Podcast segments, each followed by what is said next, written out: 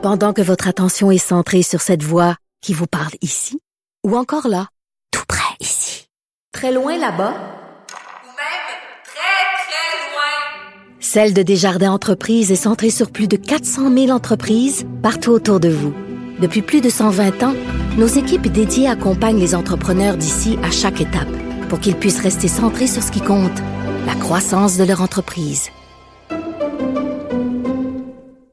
Des applications de suivi menstruel qui auraient partagé des informations intimes et sensibles de ses usagers à Facebook et d'autres parties, selon une enquête de l'ONG Privacy International. J'en parle avec Pierre Trudel, qui est professeur à la faculté de droit de l'Université de Montréal et spécialiste en droit des technologies de l'information. Bonjour, Monsieur Trudel. Oui, bonjour. Je veux juste expliquer avant, parce que quand on, parle de, de, gestion de données, puis tout ça, souvent les gens se demandent comment ça marche. Ça peut avoir l'air compliqué. Et, et là, euh, vous me corrigerez si je me trompe. Si on prend, euh, par exemple, deux applications qui sont citées euh, par cette étude-là, bon, de la Privacy International, qui sont Maya et MiaFem, qui ont 6 millions de téléchargements. Okay? Donc, ce sont des applications très populaires. Le problème, je crois, c'est qu'ils utilisent des fonctionnalités du kit de développement logiciel de Facebook. Et Facebook permet à ces applications-là d'utiliser ces outils, les outils du réseau social, comme le fait de créer un compte à partir de son profil Facebook on l'a tous déjà fait, en échange euh, du transfert de nos données à Facebook. Est-ce est -ce que c'est ça? Oui, effectivement, c'est ça. En fin de compte, euh, ce qui fait que Facebook euh, est en mesure d'offrir cette plateforme sans frais pour l'utilisateur, sans frais direct pour l'utilisateur, ben, c'est justement parce que par ces différentes ententes, ces différentes ces différents partenariats avec des d'autres applications, d'autres entreprises, euh, Facebook euh, valorise les données euh, de tout ce monde-là, de tous ses utilisateurs, et, et, ça sert bien sûr à cibler de la publicité. et c'est ce qui fait que Facebook ait réussi à faire de l'argent et, réussit à en faire beaucoup. Mais pourtant, on le sait qu'ils les prennent, ces infos-là. On clique sur le fameux j'accepte. Là. Absolument. Ben, c'est d'ailleurs ça le, gros euh, le, gros problème, c'est-à-dire que tout ce système-là est possible parce que justement euh, les usagers euh, consentent. En fait, si on prenait la peine de lire les, les conditions d'utilisation de Facebook et des autres applications qu'on utilise, ben on constaterait, ben, c'est souvent des documents très longs, euh, illisibles. Personne lit ça. personne lit ça, effectivement, vous avez tout à fait raison. Mais ce qu'on trouve dans ces documents-là, c'est justement euh, que lorsqu'on on clique le fabuleux j'accepte, là, à chaque fois qu'on configure une, une, application ou qu'on décide d'ouvrir un compte euh, comme Facebook ou d'autres, ben finalement, on accepte que les données euh, soient euh, collectées et éventuellement partagées. pas nécessairement sous notre nom, là, mais partagées avec d'autres partenaires qui vont les utiliser de toutes sortes de façons pour valoriser leurs propres services. Et ça, même si on n'a pas de profil Facebook, je crois. Dans certains cas, oui, effectivement, ça a, été, ça a d'ailleurs été reproché à Facebook par euh, euh, des instances européennes. Euh, dans certains cas, même les gens qui n'avaient pas de profil Facebook voyaient certaines de leurs données partagées par le truchement de, de Facebook. Parce que le Facebook que l'on voit lorsqu'on est sur notre ordinateur, c'est un volet de, de l'entreprise, mais l'entreprise opère différents types de services à disposition de, des fournisseurs d'applications qui, euh, justement, euh, aide à gérer et à extraire de la valeur des données personnelles que les que, les gens euh, partagent. Quand je parle de données personnelles, en fait, c'est toutes les traces, toutes les les, les indices que l'on génère du seul fait qu'on est connecté, qu'on a une montre connectée ou qu'on a ou qu'on utilise par exemple cette application que vous mentionnez là, les, applications qui servent à, comprendre, enfin à suivre, à faire le suivi du cycle menstruel, comme euh, comme dans ce que vous venez de mentionner. OK. Monsieur Trudel, là, on parle euh, de données qui sont transférées. Ça fait longtemps qu'on en parle euh, par rapport à Facebook, à Facebook, pardon, mais concernant les données biomédicales, on connaît un peu moins ça. Sont, quel type d'informations sont transférées et comment admettons, euh, des entreprises tiers peuvent s'en servir? Parce que oui, je sais, il y a la publicité ciblée, mais il y a toutes sortes d'autres affaires qui peuvent être faites avec ça. Oui, ben, c'est-à-dire que les, ce qu'on appelle les données biomédicales, euh, en fait, les, exemples très concrets, là, c'est les données qui sont collectées par, euh, par exemple, des dispositifs comme les montres, euh, vous savez, ces fameuses montres de type les Fitbit, là, qu'on peut qu'on peut acheter, qui nous permettent de, qui, qui, calculent le nombre de pas, le nombre d'escaliers qu'on a montés dans, dans une dans une journée, mm. nos, nos pulsions cardiaques, et ainsi de suite. Alors, ces informations-là, évidemment, elles sont elles sont captés par les appareils que l'on porte, ce qu'on appelle des appareils connectés. Et pour, euh, pour, gérer nos, notre condition physique, hein, on, va généralement raccorder notre montre euh, Fitbit à une application en ligne sur notre téléphone euh, dans laquelle on va tout on va recevoir des rapports périodiques, des rapports quotidiens ou hebdomadaires de notre activité physique. Alors, ces informations-là, bien sûr, pour, pour nous fournir ce genre de service, ben, les entreprises doivent forcément les emmagasiner quelque part, les traiter, les comparer. Et euh, dans certains cas, il peut arriver, c'est pas le cas de tout le monde, mais il peut arriver que ces entreprises puissent mettre à la disposition de leurs partenaires commerciaux euh, ces, ces informations sous forme euh, agglomérée, sous forme de gros, de ce qu'on appelle des données massives, le big data, le fameux big data dont on parle souvent.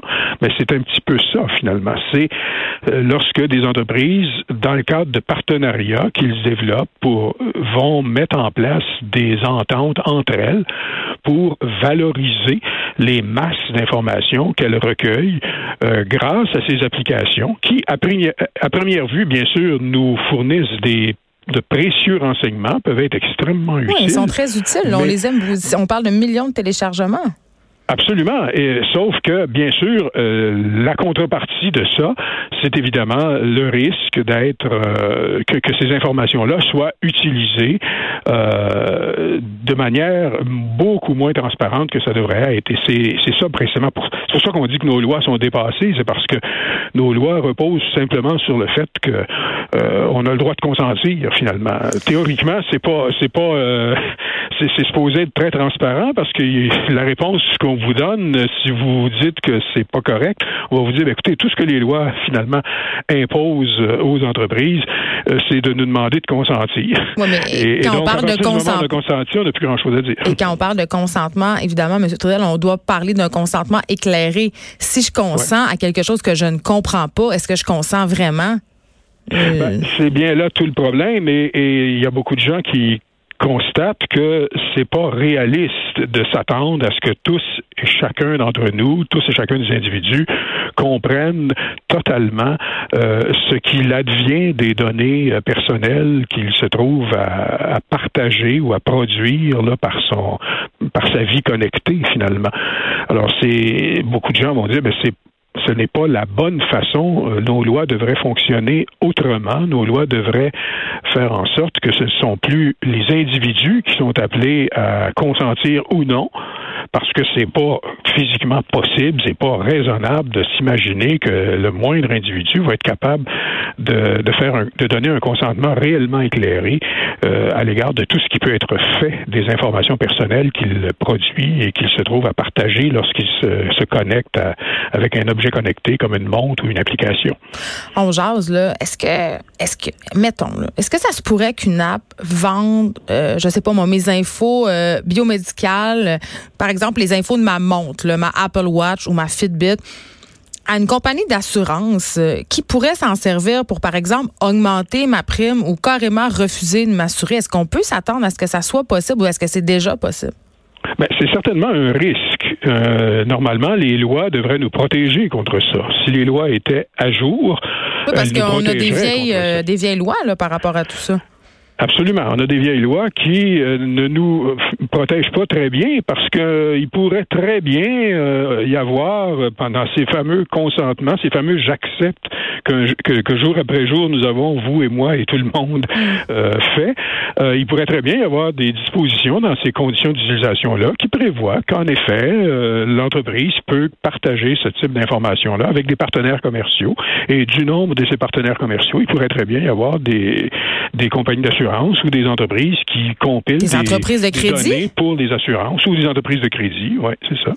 Euh, ces apps-là, euh, quand même, ont comme particularité, en tout cas pour la plupart d'entre elles, d'avoir deux versions. Tu sais, souvent, tu as une version gratuite puis tu as une version premium, là, ce qu'on appelle une version payante. Euh, est-ce que c'est la gratuité le problème? Parce que vous le disiez au début, M. Trudel, il faut bien que les développeurs trouvent une façon de se payer. Oui, ben en fait, il n'y a, pas une vraie gratuité. Hein. La gratuité, euh, soit qu'on paye en argent pour un service mm. pour lequel les données peut-être sont mieux protégées, ou bien euh, on paye par nos données finalement. Euh, ben, la, gratuité dans ce monde en ligne, elle elle n'existe pas vraiment. Il y a toujours une contrepartie. en fait, ce qui fait que ces services peuvent nous être fournis de façon gratuite au plan, en fait, pour lesquels on paye pas directement d'argent, ben c'est précisément parce que les entreprises se reprennent en valorisant les données. Alors, soit pour faire de la publicité, c'est pas nécessairement pour, pour nous causer préjudice non plus. Hein. Ça peut. Euh, non, ils sont pas mal intentionnés. C'est pas nécessairement mal intentionné ou dans le but de nous nuire, mais euh, c'est certain que euh, on peut pas. Je pense qu'on devrait partir de l'idée qu'il n'y a pas de gratuité nulle part. Ben, c'est ça. Il y a simplement, il y a simplement des contreparties qu'on donne en argent quand on achète ou qu'on décide de prendre un service de type premium, comme vous mentionnez, ou bien on accepte, lorsqu'on clique j'accepte, euh, de payer euh, avec nos données, finalement. Oui, mais euh, OK, mais si on souscrit à la version payante de ces applications-là, est-ce qu'on pourrait s'éviter que nos données soient partagées ou elles le seront de toute manière? la plupart du temps, elles le sont de toute manière. ce qu'on appelle les, pas premium. C'est-à-dire ce qu'on appelle les services premium, c'est plus des services augmentés, des services plus complets. mais forcément, ces informations-là sont toujours susceptibles d'être partagées la plupart du temps. Euh, c'est ce qui, euh, souvent d'ailleurs, euh, il y a, dans certains cas, il faut le faire, il faut que ça soit partagé. Si vous voulez être capable d'avoir des, des données comparatives, par exemple, savoir par, comment vous vous comparez par rapport aux personnes du même âge ayant les mêmes caractéristiques, ben, il faut évidemment qu'il y ait des données qui soient collectées quelque part. Donc, pour chaque individu, il peut y avoir un avantage à ce que les données soient partagées. Là où il y a un problème, c'est que justement, il y a personne qui a pour mandat, euh, personne qui qui, d'indépendants qui aurait pour mandat de regarder ce que font les entreprises avec ces données-là. Une espèce de police euh, des données personnelles. Ça serait le temps d'appliquer des règles, une chose est sûre. Et je retiens ce que vous m'avez dit, il n'y a rien de gratuit. Merci beaucoup, Pierre Trudel, de nous avoir euh, accordé cette entrevue. Ben, bon après-midi. Je rappelle que vous êtes professeur à la faculté de droit de l'Université de Montréal et spécialiste en droit des technologies de l'information. C'est quand même assez préoccupant, ces applications de suivi menstruel qui partagent euh, des informations très intimes avec, les, avec Facebook et avec d'autres entreprises. Puis on le sait pas euh, qu'est-ce que qu'est-ce qu'ils vont faire avec tout ça. On le sait pas. Euh, donc euh, vraiment là, quand vous cliquez sur j'accepte, des fois on est un peu captif du bouton j'accepte. On veut avoir accès à l'app, on veut le faire, mais quand même pensez-y à deux fois de cliquer. Pensez à avoir un consentement qui est éclairé. On n'a pas toujours le temps de lire les petits caractères, mais parfois ça serait peut-être une bonne chose de le faire.